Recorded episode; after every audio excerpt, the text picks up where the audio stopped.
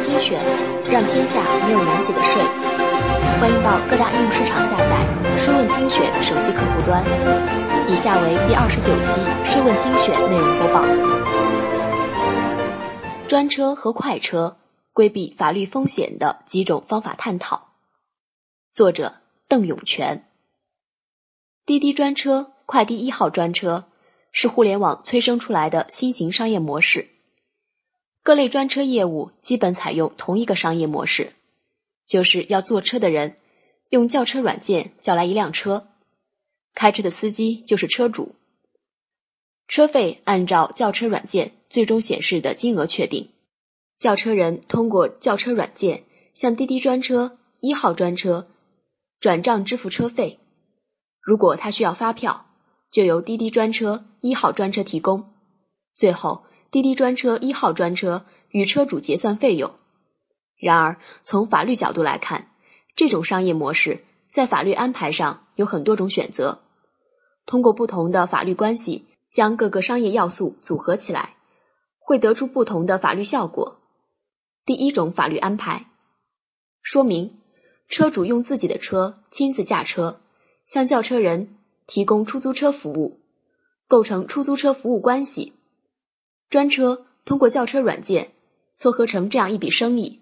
与车主、叫车人构成居间服务关系。叫车人通过叫车软件转账给专车的钱是向车主支付的车费，专车只是代收，在扣除居间服务费之后，再将剩余的钱转给车主。第二种法律安排说明，车主将车辆租给叫车人。构成车辆租赁关系，车主同时向叫车人提供代驾服务，构成劳务关系。专车通过叫车软件撮合成这样两笔生意，与车主、叫车人构成居间服务关系。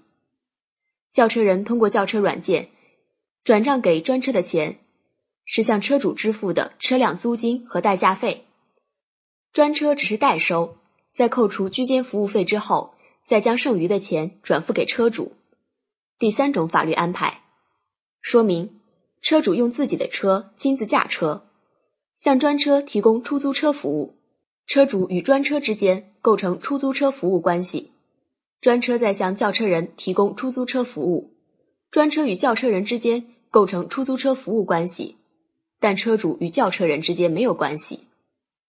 叫车人通过叫车软件转账给专车的钱。是向专车支付的车费，专车不是代收，他付给车主的钱是他们之间的出租车服务费。第四种法律安排说明，车主将车辆租给轿车人，构成车辆租赁关系，同时车主向专车提供驾车服务，构成劳务关系，专车再向轿车人提供代驾服务，也构成劳务关系。车主与轿车人之间不构成劳务关系。车主只是为专车打工，轿车人通过轿车软件转让给专车的钱由两部分组成，一笔是向车主支付的车辆租金，另一笔是向专车支付的代驾费。专车向车主支付的钱也由两部分组成，一笔是代收转付的车辆租金，另一笔是他自己向车主支付的驾车劳务费。第五种法律安排说明。车主将车辆租给专车，构成车辆租赁关系；专车再将车转租给叫车人，也构成车辆租赁关系。车主与叫车人之间不构成租赁关系。车主向专车提供驾车劳务，构成劳务关系；专车再向叫车人提供代驾服务，由车主驾车，专车与叫车人之间构成劳务关系。车主与叫车人之间不构成劳务关系。叫车人通过叫车软件转账给专车的钱，是叫车人向专车支付的车辆租金和代驾费。专车不是代收，专车向车主支付的钱是他们之间的车辆租金和驾车劳务费，二者之间的价差就是专车的收入。第六种法律安排说明，车主将车辆租给专车，构成车辆租赁关系，专车再将车辆转租给叫车人。也构成车辆租赁关系，车主与轿车人之间不构成租赁关系，车主直接向轿车人提供代驾服务，构成劳务关系，轿车人通过轿车软件转账给专车的钱由两部分组成，一笔是轿车人向专车支付的车辆租金，另一笔是向车主支付的代驾费。专车向车主支付的钱也由两部分组成，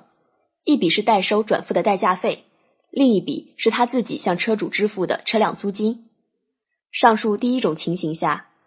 如果车主没有出租车营运牌照，就是典型的非法营运。也就是俗称的黑车。第二种情形只是第一种情形的变种，无法改变黑车的性质。第三种也要求车主和专车都得有出租车营运牌照，否则也是黑车。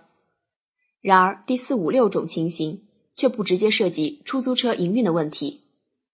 主管机关想要查处，必须先依法认定其法律性质。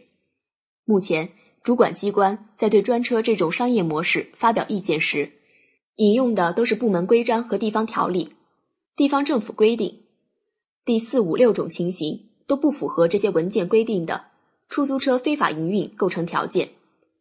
主管机关不能只是因为其商业模式的最终结果与出租车服务类似，就认定他们是黑车，否则其目的就表现为消除出租汽车公司的竞争对手，这就有垄断的嫌疑了。无论主管机关对出租车行业，实行市场准入制度的初衷是什么？都不应该是保护出租汽车公司这样既得的利益者。谢谢收听本期播报，税问精选，让天下没有难解的税。欢迎到各大应用市场下载“税问精选”手机客户端，并在语音频道与我们评论探讨。每周一、三、五